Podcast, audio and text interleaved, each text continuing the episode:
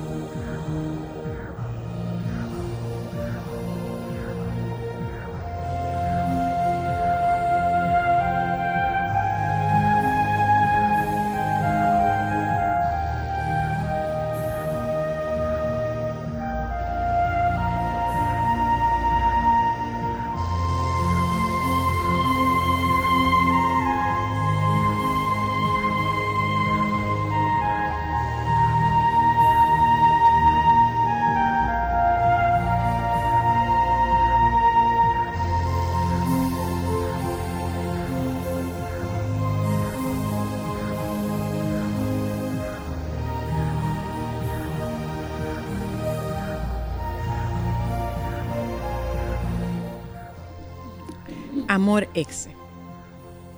Cliente. Hola, estoy hablando con el departamento de ayuda. Empleado. Así es. Buenos días. ¿En qué puedo ayudarle? Estuve revisando mi equipo y encontré un sistema que se llama Amor, pero no funciona. ¿Me puede ayudar con eso? Seguro que sí, pero yo no puedo instalarlo. Tendrá que hacerlo usted mismo. Yo lo dirijo por teléfono. ¿Le parece? Sí, puedo intentarlo. No sé mucho de estas cosas, pero creo que estoy listo para intentarlo. ¿Por dónde comienzo? El primer paso es abrir corazón. ¿Ya lo encontró? Sí, pero hay varios programas ejecutándose en este momento. No hay problema para instalar al mismo tiempo. ¿Cuáles son esos programas? Déjeme ver. Tengo dolor, pasado, exe, baja estima, exe, y resentimiento.com, ejecutándose en este momento. No hay problema. Amor borrará automáticamente a dolor rayita pasado.exe de su sistema operativo actual. Puede que quede grabado en su memoria permanente, pero no afectará a otros programas. Amor eventualmente reemplazará al programa bajaestima.exe con un módulo propietario del sistema llamado altaestima.exe. Sin embargo, tiene que eliminar completamente a resentimiento.com. Este programa evita que amor se instale adecuadamente. ¿Lo puede eliminar? No sé cómo. Vaya al inicio, menú y seleccione perdón.exe. Ejecútelo tantas veces como sea necesario hasta que resentimiento.com haya sido borrado completamente. Listo. Amor ha empezado a instalarse automáticamente. ¿Es normal? Sí. En breve, recibirá un mensaje que dice que Amor se mantendrá activo mientras Corazón esté vigente. ¿Puede ver ese mensaje? Sí, lo veo. ¿Ya terminó la instalación? Sí, pero recuerde que solo tiene el programa base. Necesita conectarse con otros corazones para recibir actualizaciones. Oh, oh. Apareció un mensaje de error. ¿Qué hago? ¿Qué dice el mensaje? Error 412, programa no activo en componentes internos. ¿Qué significa eso? No se preocupe. Es un problema común. Significa que amor está configurado para ejecutarse en corazones externos, pero no ha sido ejecutado en su propio corazón. Es una de esas cosas técnicas de la programación. En términos sencillos, significa que tienes que amar su propio equipo antes de poder amar a otros. Entonces, ¿qué hago? ¿Puede localizar el directorio llamado autoaceptación? Sí, aquí lo tengo. Excelente. Usted aprende rápido. Gracias. De nada. Haga clic en los siguientes archivos para copiarlos al directorio Mi Corazón. Autoperdón.doc, autoestima, txt, valor.inf y realización.htm. El sistema reemplazará cualquier archivo que haga conflicto y reparará cualquier programa dañado. Asegúrese de eliminar bajaestima.exe y resentimiento.com de todos los directorios y después borre todos los archivos temporales y la papelera, de, la papelera de reciclaje para que nunca más se activen. Entendido. ¡Ey! Mi corazón se está llenando con unos archivos muy bonitos. Sonrisa MPG se despliega en mi monitor e indica que calor.com y paz.exe y felicidad.com se están replicando. Eso indica que amor está instalado y ejecutándose. Ya lo puede manejar. ¿Una cosa más antes de irme? Sí, amor es un software sin costo. Asegúrese de darlo junto con sus diferentes módulos a todas las personas que conozca y quiera. Ellas, a su vez, lo compartirán con otras y les regresarán unos módulos agradables. Eso haré. Muchas gracias por la ayuda. Espera, no te vayas. Yo no sé vivir sin ti.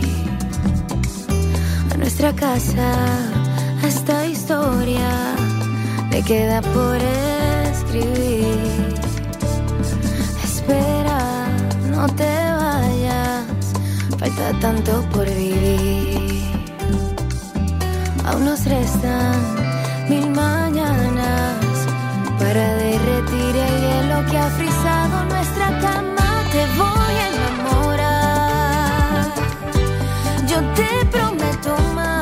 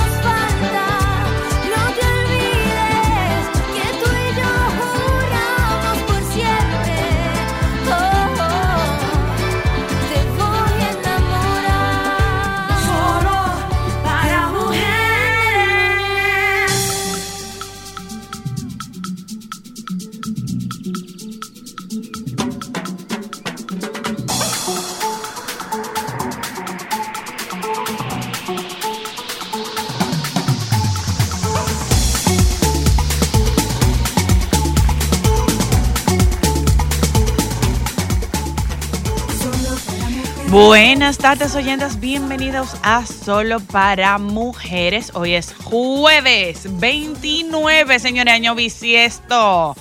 Felicidades a los que cumplen año un día como yo hoy y les toca celebrar cada dos años. Eh, bienvenido a la dicha de usted ser extremadamente especial en una fecha única. Ay, feliz cumpleaños para doña Margarita allá en Santiago. Un besito para usted. Hola oyentas, ya de regreso de un viaje magnífico en familia, ya de regreso a la ciudad, al calorcito, a los tapones y a los olores y sonidos característicos de nuestro querido país. Claro que sí, porque de verdad, señores, se siente la diferencia cuando uno regresa. Este calorcito, la gente que siempre está de buen humor, sonriente. Porque los gringos a veces se, ponen como medio odiositos. Pero nada. Y hablando de gente odiosa, Alejandro, escucha esta. Se le fue la mano. Suegra arruina vestido de novia de su nuera para impedir que se case con su hijo. Señores, no se puede hacer así en esta vida. A pesar de que no, no, logró convencerla con dinero, llegó a amenazarla con mensajes de textos y llamadas telefónicas. Incluso trascendió que la mujer despiadada cumplió con su objetivo, ya que la novia le entregó el anillo de compromiso a su hijo. En las redes sociales se ha vuelto viral una mujer que arruinó el vestido de novia de la pareja de su hijo al arrojarle pintura roja el día de su boda en la ciudad de Obregón, Sonora, en México. A través de un hilo en X, antiguo Twitter, se hizo viral la historia de una novia quien al caminar al altar junto a su padre Dos sujetos vestidos de cholos se le acercaron para arrojarle un bote de pintura roja a su vestido.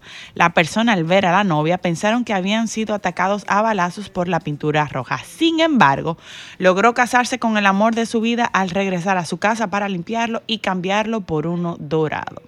La suegra y los cuñados fueron los responsables del ataque. La historia trascendió en redes sociales cuando el usuario de X, fulano de Obregón, en un hilo señaló a la madre del novio como la orquestante del ataque y de manipular a sus hijos para llevarlos a cabo los hechos en contra de la novia. Según los comentarios en redes sociales, el rechazo de la señora a la novia fue debido a que no era la mujer de alta clase social por la que ella llegó a ofrecer dinero para lograr que no se casase con su hijo. Y con ustedes, damas y caballeros, suegra tóxica a nivel diablo, Dios mío. Espérate, que no estoy entendiendo. ¿Qué? O sea, no estoy entendiendo. ¿Qué? ¿Tú viste lo que ella hizo? Ajá. ¿Tú viste lo que ella hizo? ¿Qué? Y con ustedes, damas y caballeros, suegra tóxica a nivel diablo, Dios mío. La noticia. Aclara, mi amor. La porque, noticia. Porque perdóname, perdóname. La noticia. Perdóname, perdóname. Eh, ¿Qué tú entendiste, Joan? Pero espérate. Perdóname, Joan. ¿Qué entendiste? Que la suegra tóxica era yo, que esa era la presentación. No, la noticia, señora Luna, porque el que Ah, está no, escuchando, disculpe, el que está escuchando por radio no sabe que usted se acaba de sentar ahí. No, no, lo que pasa es que yo voy a hablar y después que tú dices eso. no, entonces- porque antes de que usted hablara, Sí, yo le iba a preguntar que qué usted opina de esta noticia. Ok, entonces. Deja ver La si gente está muy loca. Deja ver si entiendo. Dígame. Yo no soy suegra tóxica. No, tú no, para nada. Ok, ya, Eh, la de la noticia sí. ya. Pero ella a nivel diablo, Dios mío. Dicen Alejandro y Joan que aclares. Señores, es cloro, dijo. Es que no tengo que aclarar nada porque estamos Claro que en no que claro que no. Oh, porque quien está cogiendo la- el, el- el programa en este momento, lo que está oyendo es señoras y señores, y con ustedes, suegra tóxica a nivel Dios, y hablo yo. No. Entonces, así tú quieres callados. Aclara, no, claro que no. Vuelvo y repito, estamos en radio. Yo, cuando usted se estaba sentando, yo le iba a hacer la pregunta de su opinión con respecto a la noticia, pero usted se adelantó. Bueno, adelanté. Es verdad. Pues. ¿Qué usted opina? ¿Qué fue lo que pasó? Porque yo no lo oí. Una suegra tóxica trató de impedir por varias vías que su nuera no se casara con su hijo. Ella no lo logró y el día de la boda, ella y los hermanos del novio le echaron pintura roja al vestido. Es que no. A la entrada que- de la iglesia. No fue que ella intentó prohibir que se casara con su hijo. Esa señora no quiso que le quitaran al marido. Que era su hijo. Ah. Su hijo era su marido. Yo soy usted, señora nuera, y soy la mejor nuera, y les regalo un bono canjeable de terapia por el resto de la vida. Porque, bueno, yo. señores, soy, así no se puede. eh, si Los hijos no son de propiedad de uno, pero ¿y qué si es esa suegra, si esa, si esa pareja no se va de Lejos. de la cercanía de esa señora, su posibilidad, gracias amor, No durará mucho ese su, matrimonio. posibil- su, su pronóstico de duración no es muy, no es muy, no es muy halagador, no es muy halagüeño. Saludos oyentes, buenas tardes. Y hay un detalle ¿Cuál es el detalle? que los hermanos no están teniendo en cuenta, que eso le puede pasar a yo también. y es italiana la señora. No, mexicano. Ah. Rosa de Guadalupe. Wow. Bueno, pues mira, a ella que, a ellos que pongan el frente para otro lado. Bueno. Que pongan el frente para otro lado. ¿Le quitaron su bebé o le quitaron su marido? ¿Mm? Bueno. Bueno, saludos, oyenta. Buenas Gente tardes, cray, cray. bienvenidas. Aquí estamos nosotras después de unas eh, vacaciones. Eh, Un viaje, yo no creo que fueron vacaciones. Fueron unas vacaciones. Viaje. Vacaciones no implica como descanso. Negativo. Hay distintos tipos de vacaciones. Ah. El que se va para Europa en un tour se va de vacaciones. Ok. Pero adivina qué. Que de hecho eso está contemplado, el que tú tomes vacaciones de las vacaciones y cómo tú regresas deprimido después de las vacaciones. Ay, Ah, sí. tú no querías Disney. Yo quería, pero no sabía que me iba a explotar tanto. Ay, tú no eras la más feliz, tú no eras la que Ay, yo más era muy feliz, daba. claro, estaba felicísima, pues pero estoy entonces, mi cansada. amor, pues entonces, mi vida. Estoy pues cansada. entonces. Valió vida. cada centavo. Entonces. Y lo repetiría otra vez. Entonces, entonces. Pero estoy molida. Bueno, eh, comencemos con. Hoy es 29. Felicita a doña Margarita que cumpleaños hoy. ¿A qué Margarita? Ah, Margarita Vargas. mamá de Ñeña. Ay, sí, cumpleaños hoy. Eh, Doña Margot. Un feliz cumple. Margarita García de Vargas. Eh, vamos a hablar con, con Anina, a ver lo que nos tiene Anina pa- de recomendación para el fin de semana. Anina, Buenas. Anina. ¿Estás ahí? Sí estoy, perdón, que las tenía en mute para no entorpecer la conversación. Hola. ¿Cómo estás tú, Anina, querida? Yo estoy súper, súper bien, gracias. ¿Y ustedes? Muy bien, gracias a Dios. Recomponi- Qué bueno. Recomponiéndonos, tú sabes, recomponiéndonos, pero muy bien. Fue a Disney que fueron. A. Disney Y y, Universal. a Universal. Qué error pensar que se descansa, pero sí. Pero grave. O sea, grave. Eh, si usted quiere descansar, váyase para Jarabacoa. En toda honestidad, yo tengo mucho tiempo que no voy, desde que yo era, creo que, adolescente, pero realmente nunca ha sido eh, un viaje de descanso. Uno tiene que caminar mucho, la verdad, y, y son viajes agotadores. No hay forma de que tú quieras salir o tomarte un trago después de andar Disney entero. Pero Tómatelo en imposible. Disney. Pero imposible. Yo ahí me di cuenta Exacto. que juventud divino tesoro. Pero Así divino es, tesoro. así es. Pero, en to- Pero en totalmente divino to- En tesoro. todos los sentidos, Ay, mi vida. sí. En todos los Bueno, sentidos. Completamente. Porque eh, hay una edad en la que se es temerario y hay una edad en, las que, en la que se es conservador. El primer viaje de ellas a Disney, ella tenía la edad de su hijo Y me monté Ya, en claro. todo. y se montó en absolutamente todo lo que la estatura le permitía. Eh. Exactamente eso hizo el hijo. Wow, yo, yo tengo una anécdota muy divertida, pero te la haré ya en privado un día que finalmente nos sentemos y nos tomemos un vinito y hablemos. Y te hago ese cuento porque involucra a mi papá y yo me imagino que va a ser muy divertido, pero no ahora. Ahora no.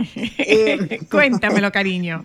Vamos a hablar eh, de, bueno, obviamente las películas obligatorias que usted tiene que ver antes del Oscar y las series de televisión que resultaron ser las más premiadas y ganadoras en los recién entregados eh, Screen Actors Guild Award o los premios del Sindicato de Actores de los Estados Unidos. Yo creo que la organización más importante eh, en este momento a nivel mediático por la huelga que sucedió el pasado año y razón por la cual este año eh, los actores em, reciben un premio más que agradecidos con su sindicato por haber echado ese pleito contra los productores y distribuidores y tener mejores condiciones de trabajo para todo el gremio. Eso fue evidenciado cuando el elenco de la película Oppenheimer, que ganó como el mejor elenco para una película, eh, dio las gracias y dijo, bueno, eh, es curioso ver cómo nos encontramos esta noche y no nos habíamos vuelto a ver desde el mes de julio del año pasado, cuando al unísono todos nos levantamos de la premier de Oppenheimer en la ciudad de Londres y salimos en solidaridad con nuestros hermanos actores por la huelga que acababa de empezar. Entonces sí, fue una noche bastante significativa para todos los actores eh, que colmaron el, centro donde se llevó a cabo la premiación. Y un dato curioso para aquellas personas que, llevan numeritos como, como yo, que soy una nerda, em, todas las grandes cadenas de televisión tienen algún premio. Por ejemplo, eh, los BET Awards eh, se pasan por Black Entertainment Television, em, los premios em, Oscar se pasan por ABC y eso es, ese es su premio. los premios Oscar son de Disney y de la cadena ABC. Netflix se acaba de meter en el juego de hacer las transmisiones de algún premio en vivo y lo hicieron con los SAG Awards. El año pasado hicieron un, digamos que un ensayo porque los hicieron en diferido, o sea, se entregaron los premios y ellos al otro día entonces pasaron el premio en diferido en su totalidad. Este año lo pasaron en streaming en vivo y luego entonces ya se quedó colgado en la plataforma, o sea que ellos también tienen su premiación, así como todos los canales tradicionales de televisión que tienen un premio asignado o se turnan un premio como los Emmy. Habrá que ver si el Emmy eh, le da la oportunidad a Netflix de entrar en el roster y habrá un año en el que sea Netflix la cadena de transmisión, pero como son los premios de la televisión, generalmente un año le toca a ABC, otro año le toca a CBS, otro año le toca a NBC, otro año a Fox y así. Bueno, a Fox le tocó en algún momento cuando eran la novedad en los 90 y luego fueron admitidos. O sea que quién sabe, en la era de la modernidad los canales de streaming también tendrán que tener una, digamos que un lugar en la mesa, ¿verdad? Bueno, yo creo que ya se, se dieron los primeros pasos, ya sería cuestión de tiempo. Por supuesto, yo pienso que sí. Pero para quienes no tuvieron la oportunidad de ver la entrega de premios, sepan que está en Netflix, la pueden ver. Eh, y el anfitrión de la noche fue Idris Elba, el actor británico. Así que para quienes gustan del señor Elba, ahí está en su totalidad siendo un ser encantador presentando estos premios. Pero bueno, vamos a, lo que nos compete. Eh, no era sorpresa para nadie que Oppenheimer se alzaría con los mayores honores. Como elenco se llevaron el premio y se llevó dos premios más esa noche. El premio al mejor actor eh, a Killian Murphy por su interpretación de Oppenheimer y el premio al mejor actor de reparto recayó sobre Robert Downey Jr. de Oppenheimer, que aunque no se habla mucho de él, es quien de manera consistente se ha ido llevando el premio durante toda la temporada de premios. Ya en el rol de actriz principal, la ganadora fue Lily Gladstone, quien tiene un, personaje, bueno, eh, importantísimo en Killers of the Flower Moon de Martin Scorsese y a pesar de que Emma Stone estaba ganándose de manera consistente los premios durante la temporada de premios, termina siendo entonces Lily Gladstone quien se lleva eh, el reconocimiento de sus, de sus actores eh, hermanos y entonces ahora sí la batalla por mejor actriz se pone interesante de cara al Oscar. Eh, como mejor actor de reparto, el premio, mejor actriz de reparto, perdón, el premio recayó sobre Divine Joy Randolph que es una actriz que está en la película The Holdovers. Justo este fin de semana vi The Holdovers y es una comedia encantadora, eh, muy bonita sobre esas relaciones que se crean entre personas, eh, digamos, que no necesariamente pertenecen a los mismos extractos sociales eh, estratos sociales, pero que tienen que convivir por una situación en particular. Y es una película muy, muy encantadora, así que les recomiendo que la vean. En el acápite de mejor eh, equipo o eh, elenco para una película de acción, como Stunt Ensemble, los ganadores fueron los actores de la película Misión Imposible, Dead Reckoning Part 1. O sea que ya saben que tienen que ver películas como Oppenheimer, tienen que ver The Holdovers, Killers of the Flower Moon, eh, y bueno, quienes gustan del cine de acción, Mission Impossible, que fueron las ganadoras de parte de los actores. Que una saga que lleva, lleva, lleva muchas. Eh, eh, Mission Impossible lleva muchas sagas. Bueno, sagas. Sí, tiene, tiene muchas dentro de, de la saga verdaderamente y a muchos les gustó la, más reciente puesta en escena. Esta es la parte 1 de, dos partes, la próxima será The Reckoning Part 2 que complementa la historia que, vimos este verano, así que estén pendientes. Mm, Seguimos.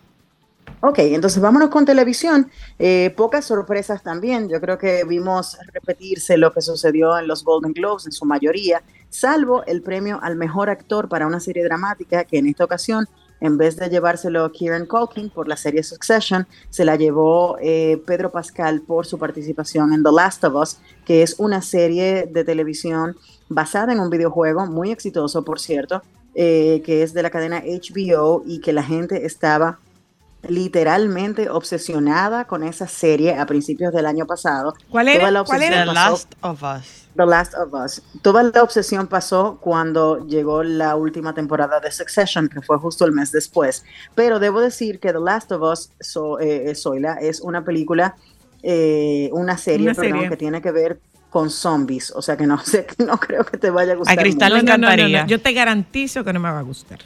Él era el que estaba bueno, pues, no te puedo decir si me va a gustar o si no me va a gustar, porque yo no acostumbro a hablar de lo que no de lo que no veo. Entonces, él era el que estaba medio happy en el discurso. No la voy a ver. Ella, Nina. Siempre. Tú, tienes claro que no la voy a ver. Tú tienes claro que no la voy a ver. ¿En serio? No, yo sé, yo sé, pero él siempre está happy, o sea, uno de los actores más divertidos y más queridos de Hollywood actualmente un actor que ha guayado su yuca en Hollywood y que es chileno. Eh, por cierto, muy interesante la historia de Pedro Pascal, pero ese señor ha pasado de todo hasta finalmente llegar a este momento en el que verdaderamente está en la meca de Hollywood y es uno de los actores más simpáticos que hay allá afuera de ver eh, con, cómo, cómo se comporta y cómo interactúa con... Y el único que, fue, que no fue en traje, Anina, sorprendentemente. Está muy hermoso, está muy hermoso. Pues para completar la premiación, el mejor elenco en una serie dramática eh, recayó sobre el elenco de Succession. No hay sorpresa en lo absoluto. Succession sigue siendo una de las mejores series de televisión de todos los tiempos. Hablamos de que fueron apenas cuatro temporadas y en cuatro temporadas fue más que suficiente para ver aquel juego gigantesco de ajedrez que se estaba jugando en la serie entre los herederos de una fortuna de un magnate de la televisión y los medios de comunicación estadounidenses.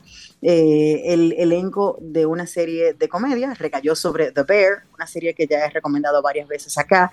Es una comedia oscura, no es que usted se va a reír, jajaja, pero sí va a haber muchas situaciones cómicas y mucho drama también. Así que estén preparados, pero mi serie favorita del año pasado definitivamente fue The Bear. Eh, me vi de una la primera temporada y fui muy feliz cuando en apenas un mes llegó la segunda temporada y pude verla en su totalidad. O sea que verdaderamente muy recomendada, sobre todo ese episodio 6 de la segunda temporada que parece una película perfecta, genial. Eh, siguiendo con los ganadores, tenemos que Elizabeth Debicki ganó por The Crown como la princesa Diana en esta segunda ocasión que la vemos dentro de la serie de televisión. Esta nueva temporada de The Crown, pues una vez más Elizabeth Debicki se roba absolutamente todos los aplausos. ¿Esta es la última ya? Bueno, creo que sí, que esta fue la última. Si mal no recuerdo. Yo no, la, volví a ver. Yo no la volví a ver. Yo me quedé, era como la quinta. Yo me quedé creo que como en la quinta temporada fue. Bueno, pues debo decirte que eh, puedes verla solamente para ver el trabajo de Elizabeth Debicki como la princesa Diana. Esta fue la temporada en la que vimos el terrible accidente en el que falleció la princesa. O sea que sí, creo que esta fue la última, la última temporada de The Crown. El mejor actor para una serie de comedia recayó sobre Jeremy Allen White, el protagonista de The Bear. La actriz de comedia recayó sobre su compañera de escenas, Ayo Debris, eh, por la misma serie también The Bear. Eh, en una serie limitada para la televisión o película para televisión. Steven Yeun de la serie Beef, eh, que está en Netflix, fue el ganador, una serie limitada muy interesante. Actriz también se lo llevó Ali Wong por Beef. Y eh, The Last of Us se llevó el premio por ese ensemble de acción, ¿verdad? Por, por las escenas con, con, los zombies y las peleas y todo eso. O sea que fíjense cómo todo está neutralizado básicamente en series de televisión de las cadenas FX, que es de Disney, The Last of Us y Succession, que son de HBO, y The Crown y Beef, que son de la casa Netflix. Así que ya saben que tienen ahí muchas cosas que pueden ver este fin de semana y quizás entender un poquito más por qué estos actores se llevan los premios. Yo siempre digo que no podemos parcializarnos solo por, ah, yo soy fan de tal o cual actor o me gusta, me gusta mucho esa serie y decir, el premio se lo robaron a fulano, sin tú ver el trabajo que hicieron en la otra serie de televisión. Si no tienes la comparación, no puedes hablar con bases. Así que es recomendado entonces Oppenheimer, Killers of the Flower Moon, The Holdovers, Mission Impossible, Succession, The Bear, The Last of Us, y The Crown. Ah, y Beef, por supuesto. Ahí están todas mis recomendaciones para este fin de semana. Muchísimas gracias. Te mando un abrazo muy fuerte y que tengas un muy buen fin de. Igual para ustedes, un abrazo. Gracias, Anina. Bye. Solo para mujeres, solo, solo. Solo para mujeres, solo, solo. Solo para mujeres.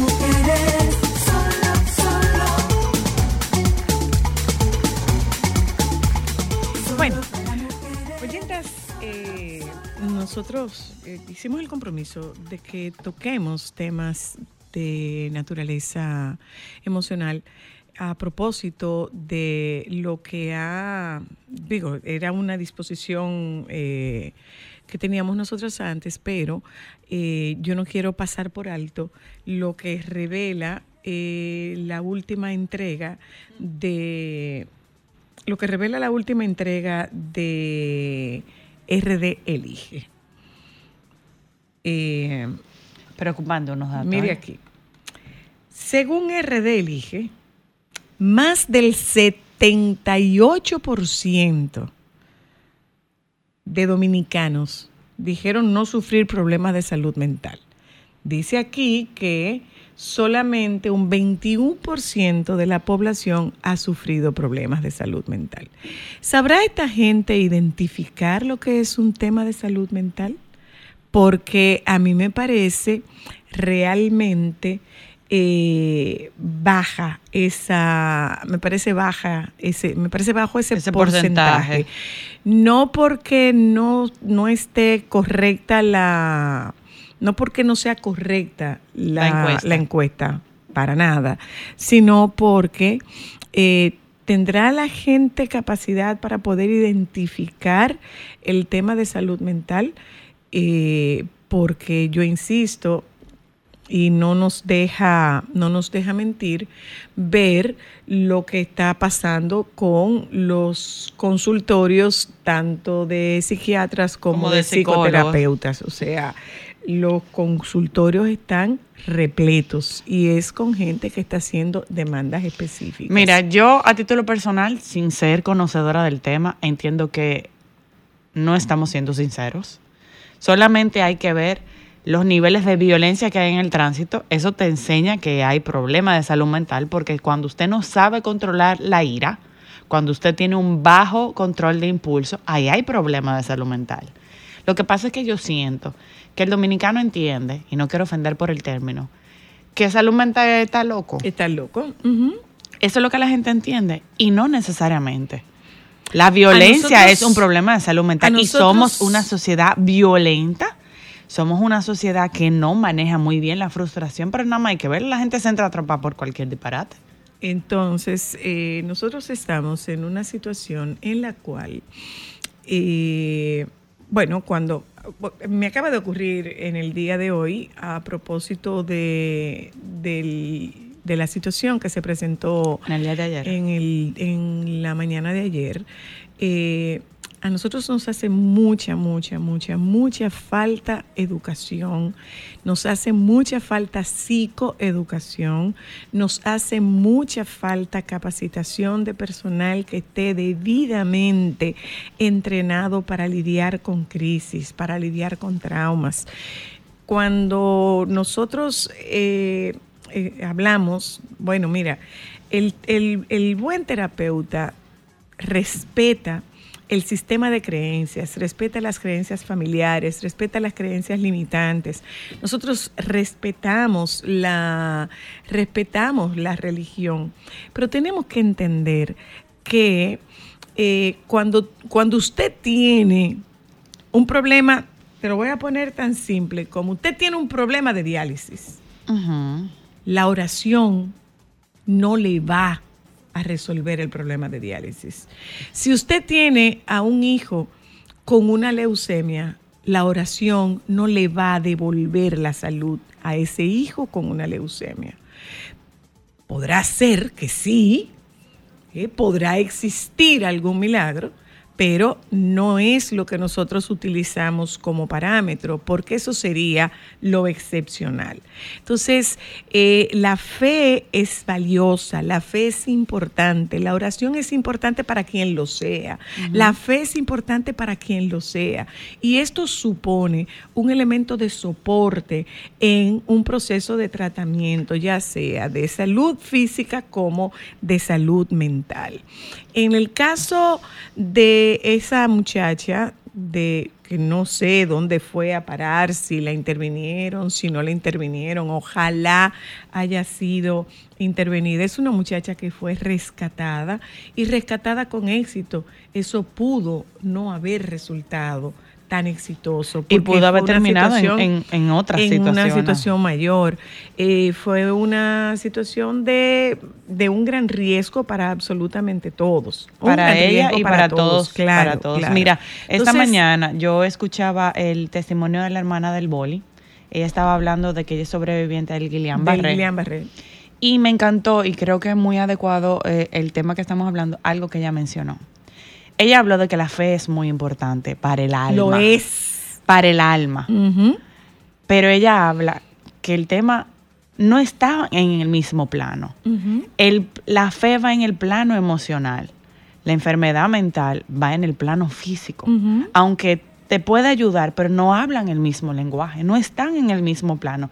Y me encantó como ella lo dijo, porque es cierto, tú puedes tener mucha fe, pero la fe no lo es todo si tú no Yo buscas no ayuda. voy a descalificar tu fe. De hecho, la fe es un elemento que me ayuda en el proceso de ayudarte. Claro que ¿Mm? sí. Eh, hacer uso de la fe que tú tengas ¿eh? Me puede servir como un, el- como un elemento de anclaje importante, considerable. Pero como bien estás tú diciendo, lo que decía la, la hermana del boli, No la fe es plano. para sanar el alma. Y la depresión no es una enfermedad del físico, alma, es es una enfermedad fisiológica, es una enfermedad que está ubicada aquí arriba. ¿Por qué es tan difícil aceptar y entenderlo? Porque- Porque, la porque- cabeza no duele y tú no la ves. Bien, bien, pero tú sabes por qué es difícil entenderlo Eh, eh, y es el tema que queríamos tratar en esta tarde, que in- inicialmente debíamos tocar el tema de la romantización del perdón. Estos temas generan esta, dinámica, generan esta polarización con relación a los a los eh, a los criterios. Pero yo te voy a decir una cosa. Por ejemplo, Tú conoces una persona que se llama Jesús Adrián Romero, Claro. un hombre de fe. Ujú. Cantante ¿Por qué, cristiano de por qué se retiró? Porque estaba atravesando Porque tiene problemas. depresión. Porque tiene depresión. ¿Le falta Dios a No. Jesús Adrián Romero? No. le falta Dios a Jesús Adrián Romero. Aló, hola, Alejandro, bájame tú un poquito. Hola, Le escucho. ahí bajé. ¿Cómo estás? Eh, quería aportarte en cuanto a eso con relación a la fe. Yo soy maestra, ¿sabes? Uno tiene que tener la religiosidad, es lo que nos está matando, Soyla. ¿Se entiende? Este, este, esta religiosidad arraigada con, con, con unos tipos de creencias que van muy desligadas de lo que es la fe.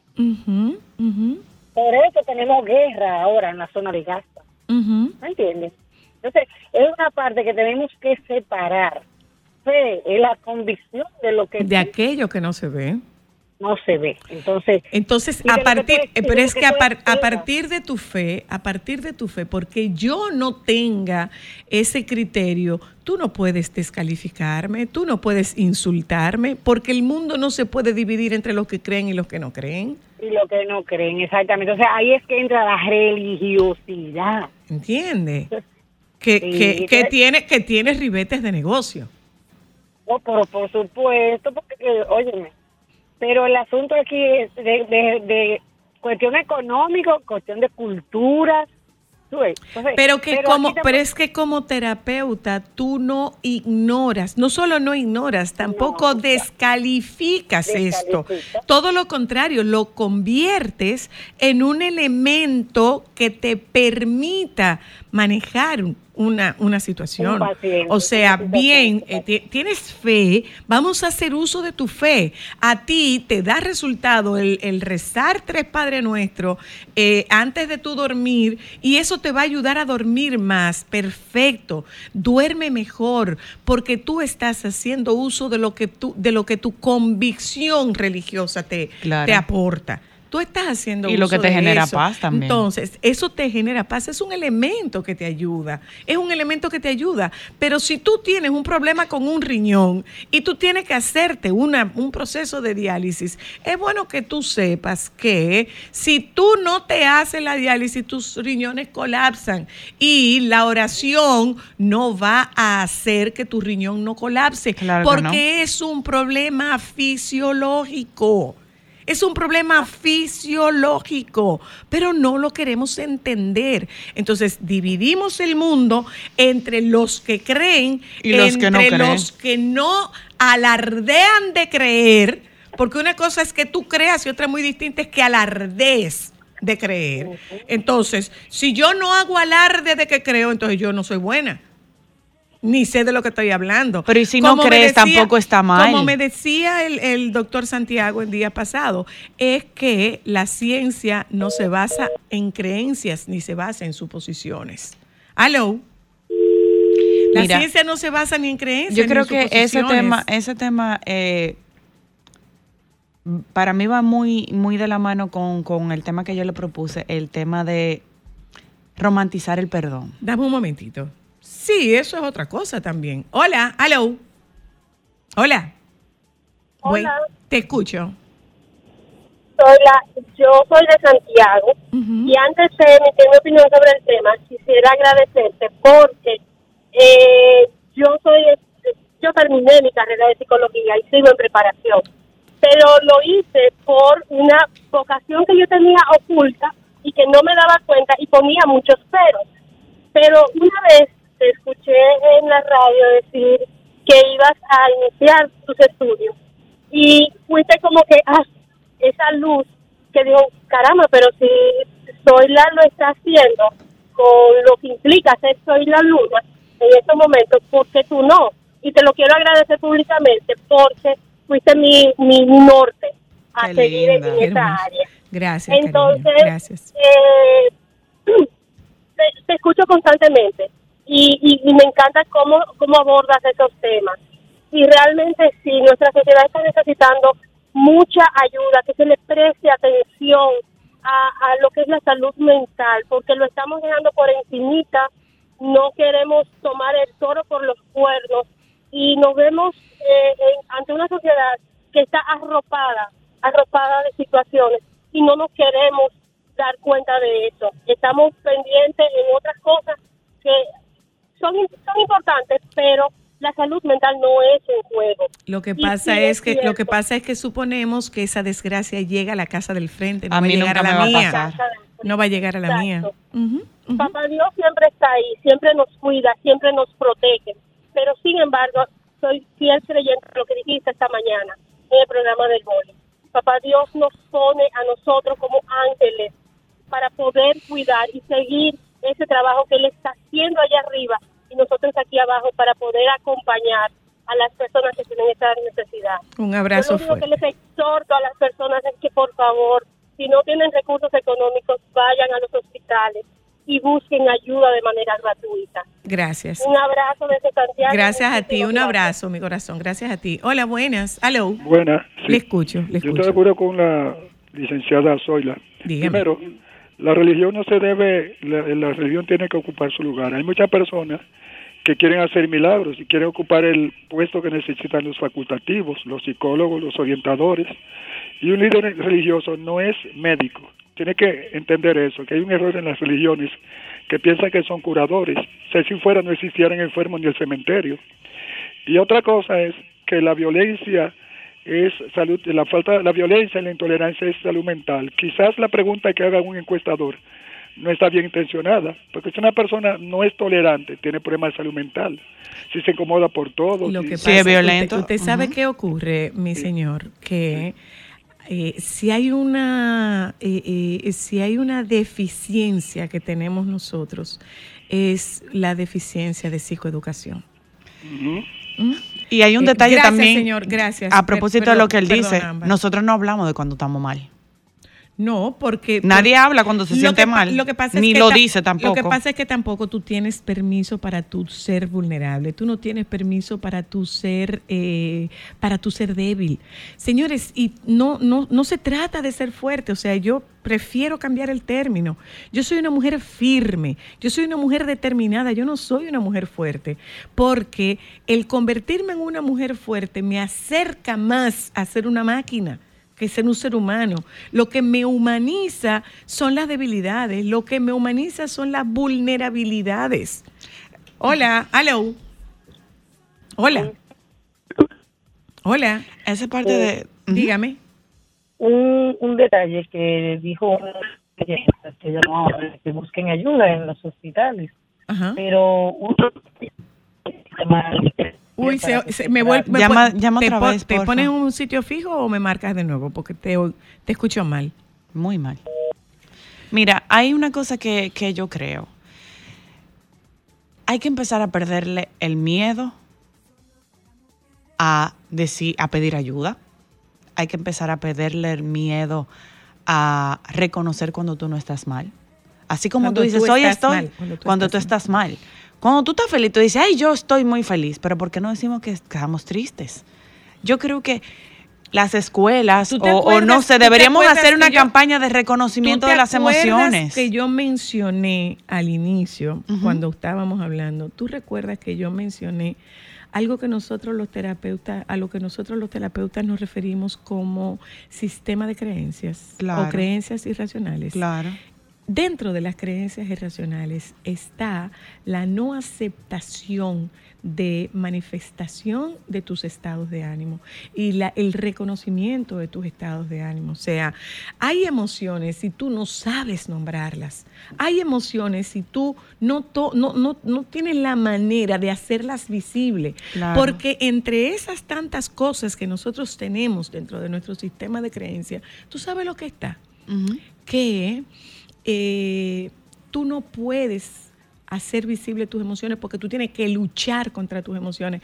Óyeme, las emociones son persistentes y se van a colar cuando tú menos lo esperes por el rincón que tú menos te imagines. Pero cuando una emoción está determinada a hacerse sentir, se va a hacer sentir. Que no tengas la menor duda. Va a salir en se algún va momento. a hacer sentir. Totalmente. Entonces, ¿qué es lo que nosotros hacemos? Buscamos la manera de que tú puedas identificar esas emociones, que tú puedas nombrar esas emociones, que tú no las ignores, porque muchas veces lo que hace un paciente, lo que hace una persona, tú sabes qué es, yo la ignoro, yo me distraigo, yo eh, me olvido, busco en qué entretenerme.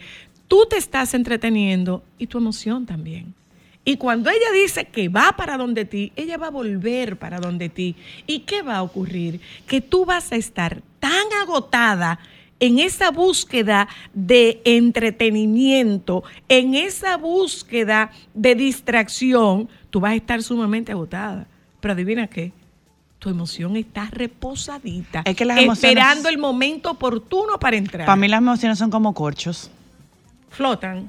No, ¿Cómo? tú la puedes hundir, tú la puedes tapar, pero cuando ya no puedes más, sale y sale con fuerza. Ellas salen. y se abre ca- y se, se abre camino. Yo, entonces- yo soy fiel creyente de la psicoeducación. Yo, por lo menos que soy déjame mamá. contestar esta llamada, déjame contestar esta llamada. Aló, buenas. Muy Hola. buenas tardes, Sola. Hola, Yo quería que ustedes me den algo que yo no quiero escuchar. dígame a ver. Hay muchos hay muchos tipos de, de depresión, porque hay personas que tienen dinero y pierden la memoria y ellos no dicen que le busquen su cuarto. Entonces, No, no, lo estoy, no, lo, no estoy entendiendo, no lo estoy entendiendo. que hay depresiones de muchas maneras en un ser humano. Porque usted coge contento aquí para Higüey. No, no, no, no, no, señor, no, señor. La depresión es una sola.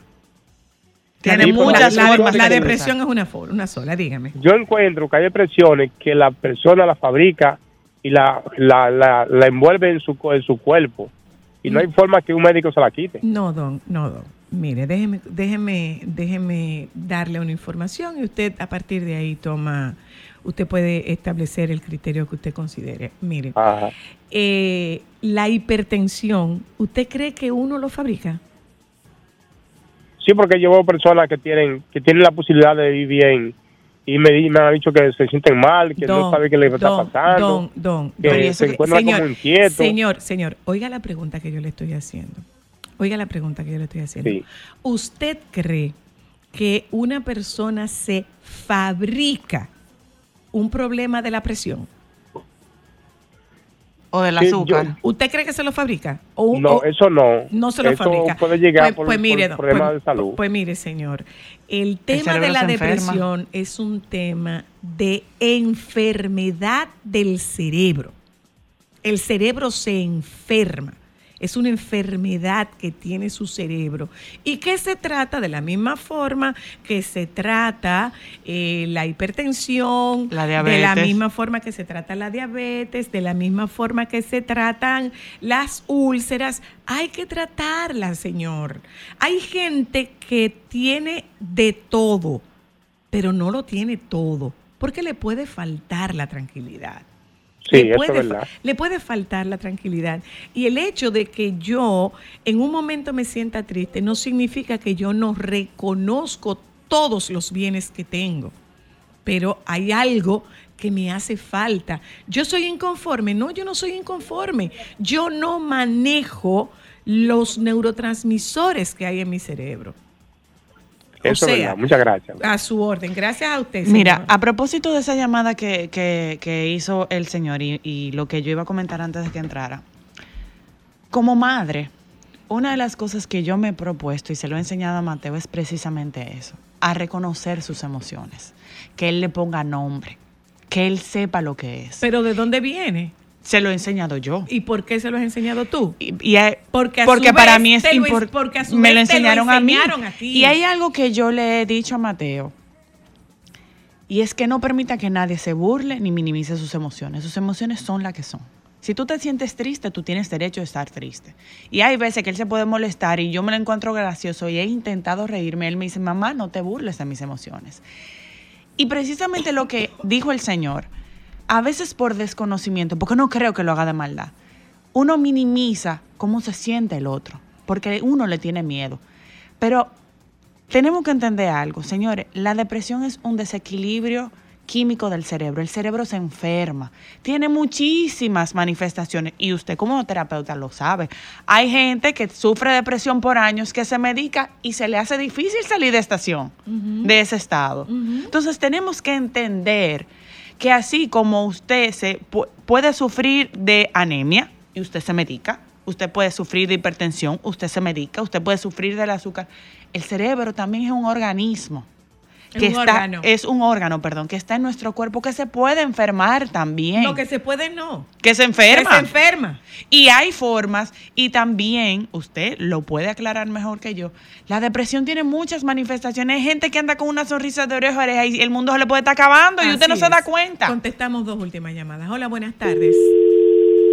Buenas tardes, hola. Hola.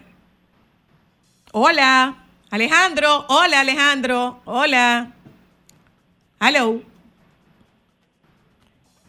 Hola, buenas. Buenas tardes, Zoila. Hola. Un placer. Eh, como dice Ámbar, a veces detrás de una gran sonrisa se oculta una gran tristeza. Y llega un momento en que ni el alcohol, ni la chelcha con los amigos, ni la distensión que tú hagas te va a quitar nada. Y uno debe de procurar, y lo digo hasta por mí, buscar cierta ayuda, porque eso es cierto. A veces uno coge esa tristeza, que uno sabe el por qué, pero tiene miedo inclusive hasta hablarlo con alguien. O vergüenza puede ser. Yo soy uno que hablo solo. Una todos no me respondo no no no no no no todos hablamos solos absolutamente Sí, todos So- yo no to- me respondo, solo yo no hablo con locos. solo para que tú te des una idea tú tienes más o menos una idea de cuántos pensamientos al día se generan en tu cerebro no no no no no. Dame un número. Más de 3 mil, diría yo. sigue. Sube sube sube. Sube mucho. 5 mil. 70 mil pensamientos al día. Imagínate. 70 Entonces- mil pensamientos al día. A veces esa alfombra, cuando viene de allá para acá, te da una trompa que para tú levantarte, ni el médico chino. Ya lo sabe. Ahora, un- una última observación. Cuando te sientas así, no recurras al alcohol. Porque No, no, no. Yo no, le puse ni alcohol tú, como- no, ni tú ni, ni, opción, tú ni ningún otro, ni tú ni ningún otro. No, ¿Por qué porque- razón? El alcohol es un depresor. Te va a meterme en el lo que va a hacer es meterte más adentro. Te Claro, mando un abrazo. alcohol- Gracias. Gracias, querido. La última y nos vamos. Hola. Hello. Hola. Bueno.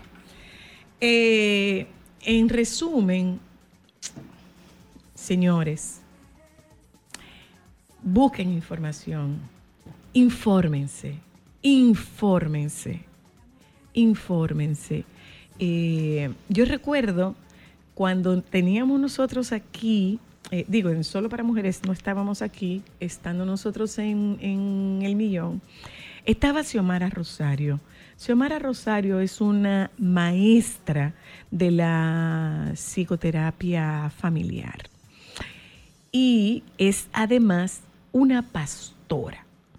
Y Xiomara pudo establecer con una claridad meridiana que una cosa es la enfermedad del corazón y una cosa muy distinta es la enfermedad del alma. Dios cura almas. Los profesionales de la salud curamos corazones. Solo para mujeres.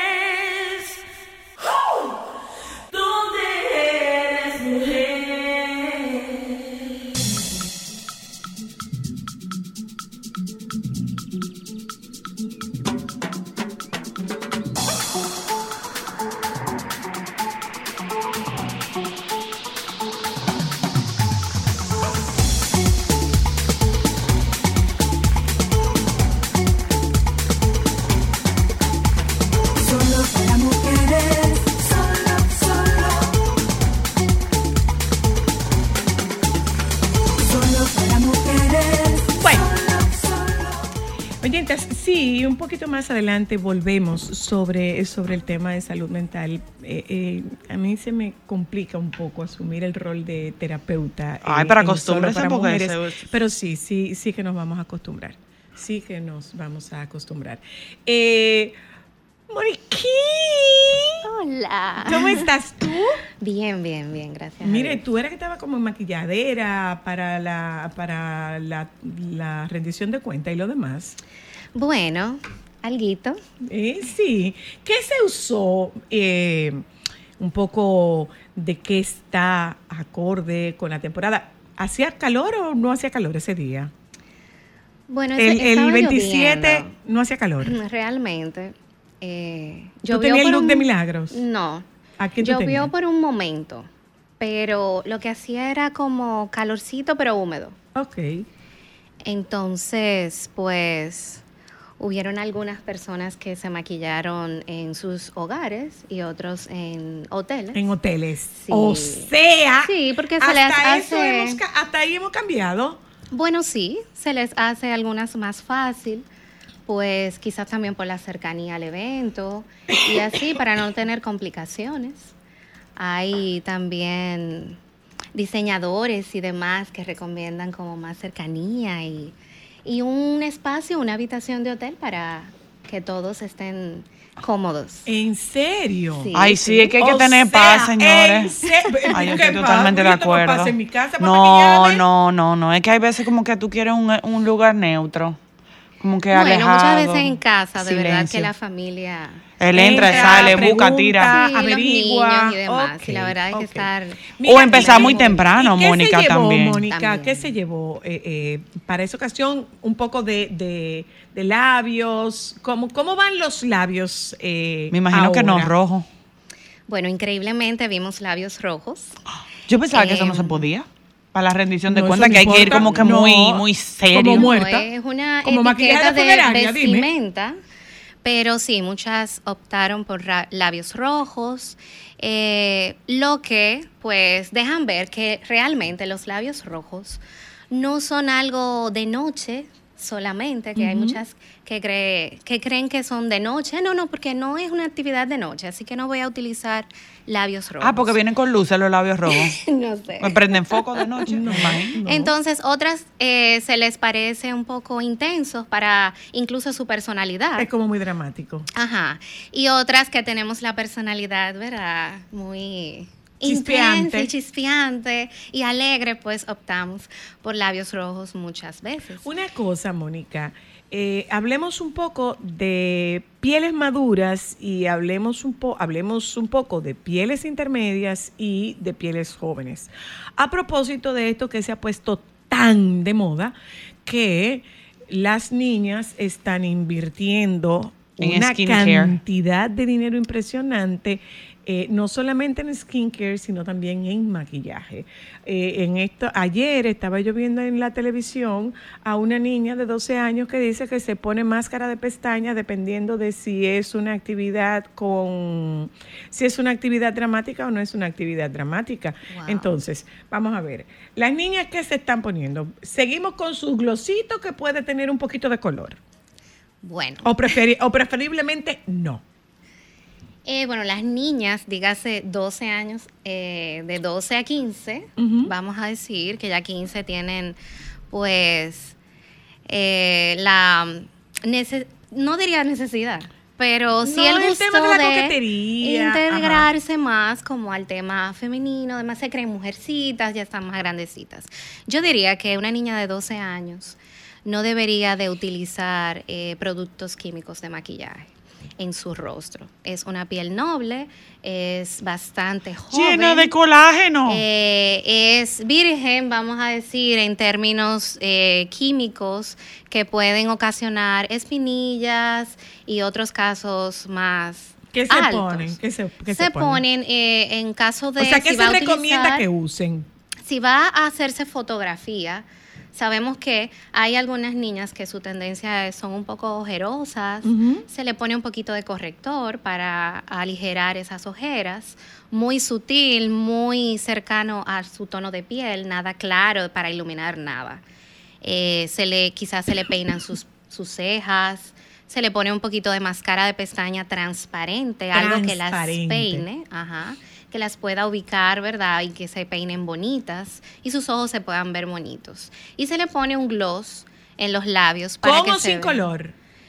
Puede ser con un color muy, pero debería de ser transparente, porque yo diría que Pero las ella niñas usa mucho esos glosses eh, sí, saborizados. saborizantes que tienen ahí. quizás un tonito. Eh, Espérate, para- hay que ver que, porque, vuelvo y te digo, yo que he estado eh, viendo en redes sociales, las niñas de Sephora, porque ese es un fenómeno, no son de glositos, son de tinta de labio. Bien, pero lo, que y hay estamos, que, pero lo que estamos preguntando es cuál es la recomendación. O sea, si te lo vas a, si se lo van a poner, bueno, pues que sea un gloss de estos Transparente, glosses una que grasita. tienen, que los que tienen el saborcito, Brillito. que tienen un chinchín de color. Sí, y hay también, eh, también hay hidratantes de labios que Porque traen acuérdate color. que eso es una conducta muy de imitación, ¿eh?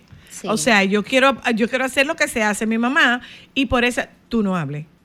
no, no, yo soy hippie. No, no, no, no, no. Yo no. Pero soy hippie. increíble. No, mi amor, ahora tú eres hippie. Yo soy tú no hippie. hables. Increíblemente. Tú no hables de yo cómo me dañaste los maquilladora. pintalabios. Tú no hables. Eh, yo- Gracias a Dios que no tengo niños.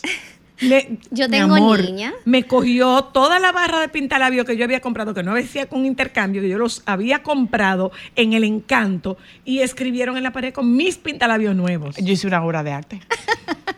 Bueno, es que las niñas. Entonces lo que pasa es que eso hacen las niñas. las Sí, niñas mi niña, por las ejemplo, mamás. yo tengo una niña de 10 años. Ay, Dios mío. Y mi niña, obviamente, desde que tiene uso de razón, me ha visto maquillar. Ella, porque me ha visto, se ha aprendido a maquillar, no porque yo me he sentado quizás en este momento de su edad a enseñarle correctamente. Pero ella, inteligente al fin, cogió hacia adelante, se fue sola.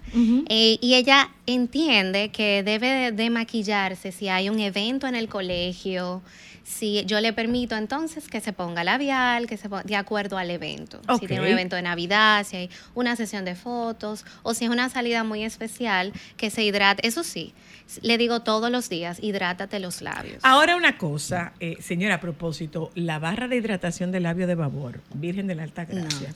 me ha No salvado- puedo hablar porque no me la salvado- conozco. No, pero la conozco yo.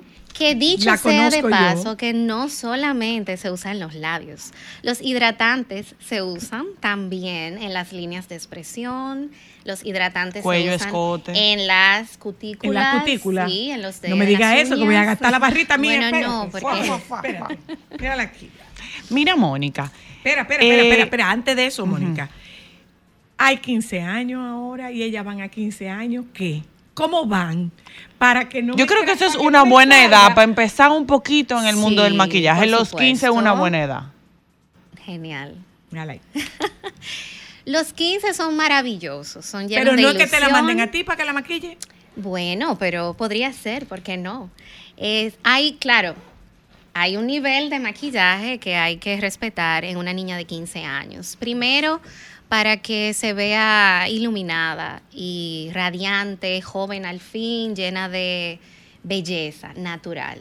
Y segundo, para que no, no se vea anciana. No se, le hacen ra- no se les hacen líneas. No, bueno, eh, la mayormente las niñas de 15 años no tienen líneas de expresión muy marcadas. No, no, no, yo digo que si tú no se les marca, sí, sí, se le puede hacer una línea Y, y delgada. en, lo- y en labios van con brillo, van se le sin brillo. completa totalmente su maquillaje, dependiendo de su evento, su vestido, todo. Se arma un, un esquema de maquillaje eh, natural, eh, bien bonito. Lo que normalmente en este tiempo no me piden, me piden pestañas lash. Me Pestaña. Claro. Visajismo por un tubo y siete llaves. Visajismo y de todo, las niñas de 15 años en este tiempo están bien, bien, bien fuertes. Los labios, ¿cómo van para ellas? Los labios van jugosos, van eh, bien sutiles, eh, labial en crema, lip gloss, o sea, algo que ligero, nada de labial mate ni nada de delineado. Las niñas no necesitan delineado. Ok. Vamos con las que pasaron de ahí y se fueron a adultas jóvenes. ¿Qué llevan? ¿Llevan brillo? ¿No llevan brillo? ¿Van mate? ¿No van mate? ¿Se delinean? ¿No se delinean? ¿Cómo van? Bueno, de que, depende de qué lleva. Diría yo que, ¿qué le gusta? ¿Qué le gusta? ¿Qué, ¿Cuál es la ocasión? Porque yo puedo ser joven, eh, aquí podemos haber tres edades diferentes, pero si yo, por ejemplo, me siento, bueno, hoy me siento ligera, me siento, quiero estar fresca, quiero llevar un look del, de punta a punta, fresco, pues me voy a poner un labial a juego. Me voy a poner un labial con gloss, me voy a que se me vea los labios hidratados. Eh, los labios delgados es muy bueno delinearlos para que se vean mucho más, se noten. Eh, se está utilizando mucho el tintado, o sea, el labial tintado en, en- en la piel en el centro. ¿Cómo así? Sí, y de ahí pues se pone Muy gloss retro esa y tendencia. se, se manifiesta como si fuese los labios naturales que soñamos todas tener. que son labios rosaditos, jugosos. con Seguimos con la tendencia de- del delineado extraño por fuera y de hacerse la boca más grande. No, Sí. para eso está el Para- obvio polímero. No, no, no, no, no, no, no, no. Eso es muy de las Kardashian, el delineado Sí, ese que sí. es una boca como de muñeca. de las Kardashian y de Jennifer López. Es muy de tendencia el delineado marrón eh, fuera de la línea natural del labio y luego ir rellenando con labial cremoso o con gloss. Colores Vamos. que se van a quedar. El, yo creo que el rojo va a ser la- el, el labial del 2024 porque están sacando una cantidad de, de- de shapes, de, de tonos en rojo. Una cosa impresionante. Ok. Eh, Y la búsqueda del rojo perfecto. ¿dónde, el- es que el rojo perfecto no existe, mi amor. Eso dice El rojo usted. perfecto es como una mezcla de varios rojos. Bueno, lo que pasa es que... Ah, ¿tú sabes cuál es el rojo perfecto para mí? Hay una competencia ¿Tú sabes cuál es el rojo perfecto para mí? El Exactamente. 6 de Yves Saint Laurent. Exactamente. Pero ahora el mismo tú me dirás, Mónica, hay una ti. búsqueda fuerte del rojo perfecto en redes sociales. Eso- o sea, yo no te puedo explicar la Yo cantidad. no sé si tú te diste cuenta como Mónica tiene el audífono puesto de aquel lado. ¿Cómo? Ah, al revés. Ay, Dios mío, con razón, yo no escuchaba nada de aquí. Oh, Dios. Vamos a ver, Mónica. Ahora sí. Eh, ¿Cómo van la- las pieles maduras? Las señoras de 50 y de 60 años. Eso, pero eso, eso era de los 70, eso era de los Ay, 80. Para mí eso se ve tan Eso feo, era de ese los 80 delineador que, Mi amor, oscuro. se delineaba, adivina con qué, con lápiz de ceja. de ceja. Eso a mí no me Así gusta. Yo me lo encuentro delineaba. tan feo eso. Bueno, pero ahora hay delineado, lápiz delineador de labios marrones y nude. Va a depender también del tono de piel, como dicen. El rojo perfecto para mí, señores, los rojos van a depender de la tonalidad de su piel. Los rojos van a depender de, ¿verdad? El desde el interior, ¿verdad? De la tercera capa de nuestra piel nos sale o un amarillo o un oliva o un rosadito o un moradito. Entonces, como nosotros somos latinos, tenemos varias, varios tonos unidos, ¿verdad? Entonces, nuestro rojo perfecto va a ser el que nos vaya, el que. ¿Y cómo usted lo descubre? Mezclando. Investigando, nutriéndose de qué tono es su piel. ¿Cuál es el tono de su piel? Voy con las no señoras puedo. de edad. 50, 60, 70. Que se ven bellas. Claro. Bellas. Yo me acuerdo, acuérdate de la, de la comadre Ana Rosa. Mi madrina Ana Rosa murió de noventa y pico de años. Mi madrina Ana Rosa se pica, se pintaba ese pico ¿De rojo. rojo? Mi madrina Ana Rosa nunca permitió que su hijo, el doctor Joe Asilis de Santiago, nunca permitió que su hijo la diera sin, sin pintarse la boca. Para que tú veas, el rojo es tan poco tendencia que yo acabo de encontrar un escrito de la revista Glamour de España que habla de los 35 pintalabios rojos imprescindibles para este 2024. 35. 35 colores rojos imprescindibles. Ajá. O sea, da, pásame la lista y me lo voy a comprar todo. bueno, y que Bueno. nosotras, ¿qué vamos a usar? Los usamos con gloss, los usamos sin gloss. ¿Cómo los usamos? Con gloss. O sea, ya no, no más seco. No mate. No más seco. mate. No. Se Pero fue eso se mate. corre 2000, para las mujeres no, mayores. No, no, Tendencia 2024, vamos con los labios jugosos de cualquier tono, pero jugoso. Con los labios Como ¿Qué que tú comiste esperas para ir a chicharrón. mi casa? ¿Qué tú esperas para ir a mi casa y llevarme lo que yo tengo que, a lo que yo tengo que Como usar? que comiste tengo- tengo chicharrón que así brillosito. Bueno, no como comer chicharrón, pero sí se hidrata un- los labios. Hay un truco para que, para que no se corra el pintalabio. Claro que sí. Primero, un buen delineado. Utilizar labiales que tengan eh, durabilidad, que es generalmente el mate. Ajá. Pero no debemos de dejarlo mate, sino ponerle su poquito de gloss o hidratante. Ah, o sea, tú yo me- to- lo puedo poner mate de y gloss gloss arriba. Sí, tú le das claro un sí. toquecito de gloss. Sí, un toquecito, para que los labios se vean, porque ¿qué pasa con el mate? En, en el clima que, en que estamos, se va craqueando. Porque se va resecando el labio y se va craqueando. Y entonces dice, ay, no, ese, ese labial es malísimo porque se craquea. Pero no se hidrató antes, eh, no se delineó, quizás no se hidrató después también. Bueno, pero a veces se corre. Precisamente ahí, corre. ahí quiero hacer un paréntesis, Mónica. Yo que soy amante de los pintalabios mate, me gusta mucho. ¿Cuál debería ser el cuidado antes de tú colocarte un pintalabio mate y después? Porque ciertamente reseca mucho los labios. Sí, bueno, lo ideal debe, debe ser que los labios se, eh, los labios se hidraten diariamente. Esa hidratación no solamente tiene que ver con un skincare ni un eh, como un gel de labios ni nada por el estilo, sino también tomando mucha agua eh, haciéndose también limpiezas y los labios van incluyendo las Los limpiezas scrubs, hay scrubs para labios. Haciéndose scrub de labios y es facilísimo, tampoco hay que comprar grandes cosas con eh, Un poquito de azúcar o ca- y borra de café exacto, azúcar y aceite de oliva. Ya tú tienes un O scrub ahí o con vaselina. Y echarle un poquito de azúcar a la vaselina, ya tú tienes un scrub ahí. Entonces, hidratarse todos los días, tanto de agua como de tu bálsamo, ¿verdad? Favorito, que hay 70 mil. Entonces, a la hora de ponerte tu labial, también hidrátate con tu bálsamo, colócate tu labial mate que fija. Me encanta el de Sephora. El El, rojo. rojo. de Sephora, el 01 es Que está aquí, que está aquí en el listado de los Eh, 35 De los labiales. 35 labiales. Sí, señor. Y aunque es mate y líquido, ¿verdad? Ese labial va a secar en el labio, pero va a secar con hidratación, que no es lo mismo. Si usted no se hidrata ni se pone ningún bálsamo. Luego de, si usted quiere darle algún brillito, se pone un gloss encima. No, em, bueno, no exagere con el gloss. Porque se pero- corre- se corre. Exacto, bueno, se corre un poco, no exagere con el gloss. Eh, debe de ser del centro. Si se le corre los la- el labial, pues póngase gloss en el centro y listo. No se lo ponga en el labio completo, en los labios completos. Solo en el centro. Entonces, desapareció el mate. Para, no para del ahora, todo, pero sí.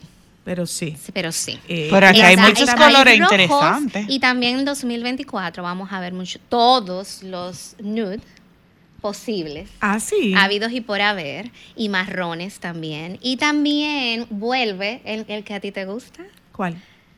el que es craquelado, que es como Metálico. metálico. Ay, que, sí, es que bello. tiene un cierto es brillo, pero no, Eso es bello. no escarchado. Ay, eso es bello. Eh, ese queda bello. Ay, sí. Y Ay, vuelve, sí. porque vue- vuelve en tonos bronce, vuelve tonos dorados, y también tanto en los ojos como en los labios van a regresar en este 2024. Pues muchísimas gracias, señora Mónica Makeup. Gracias Mónica a García. usted. Para los que tienen personalidad, para los pintalabios rojos.